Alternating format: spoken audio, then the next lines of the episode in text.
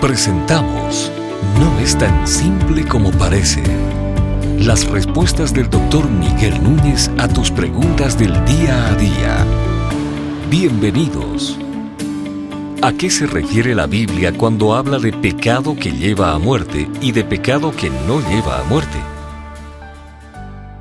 Bueno, me gustaría leer el texto literalmente uh, para que podamos entender qué es exactamente lo que dice. Esto aparece en la primera carta del apóstol Juan, en el capítulo 5, ya a partir del versículo 16, y dice lo siguiente, si alguno ve a su hermano cometiendo un pecado que no lleva a la muerte, pedirá, y por él Dios dará vida a los que cometen pecado que no lleva a la muerte. Hay un pecado que lleva a la muerte. Yo no digo que deba pedir por ese. Toda injusticia es pecado, y hay pecado que no lleva a la muerte. Bueno, no está completamente claro y no todos los teólogos se ponen de acuerdo en cuál es el significado de este pasaje, pero yo creo que a la luz de la palabra hay algunas cosas que podemos decir.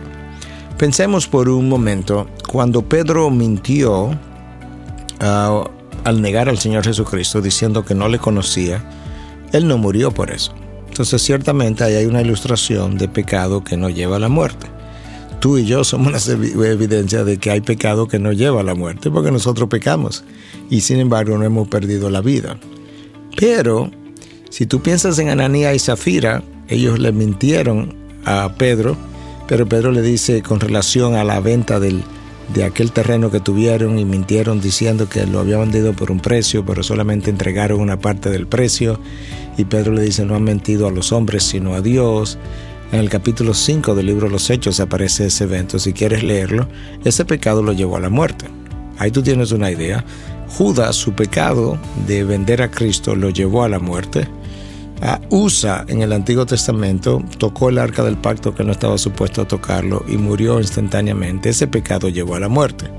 Entonces nosotros no tenemos categorías exactas para saber qué pecados llevan a la muerte y qué pecados no llevan a la muerte. Nosotros no podemos decir, bueno, como estos tres pecados llevan a la muerte, yo no lo voy a cometer.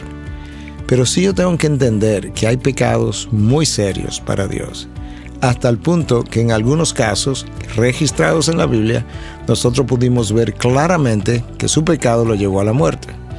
Dios no nos ha revelado hacia el futuro cuál pecado en mi vida pudiera llevarme a la muerte, pero nosotros pudiéramos pensar en algunas cosas pudieran llevar a tal consecuencia. Por ejemplo, alguien que se emborrachó anoche, se montó en un carro, tuvo un accidente y murió.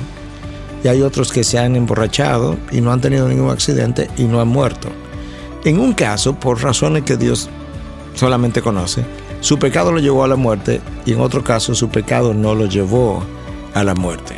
Ahí pudiéramos ver de que hay pecados que terminan en la muerte y otros que no. Pero de esa misma manera, yo creo que Juan se está refiriendo quizás a gente que ha sido advertida una y otra vez acerca de un pecado en particular, una y otra vez, una y otra vez. Y Juan dice entonces, por ese pecado yo no digo que se, que se ore, porque ya se le advirtió, ya se le dijo, ya se le corrigió, ya se le instruyó, quizás hasta se disciplinó en una iglesia. Llega un momento en que ya para y deja que Dios obre soberanamente como Él quiera.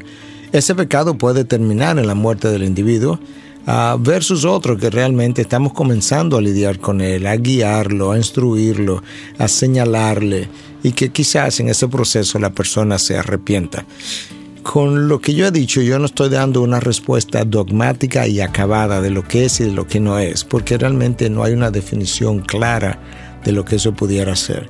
Pero estoy dando algunas ilustraciones de cómo aproximarnos a una respuesta bíblica en términos de pecados que han terminado con la vida de la persona y pecados que en otros casos no han terminado de esa manera. Quien decide esos casos es Dios, pero la advertencia permanece. El pecado es serio y ten cuidado porque tu pecado pudiera terminar aún con tu propia vida.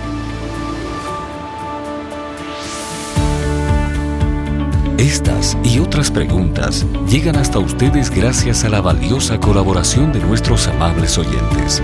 Si deseas compartir con nosotros tus consultas e inquietudes, visita nuestra página de internet integridadysabiduría.org. Gracias por tu gentil atención y será hasta la próxima.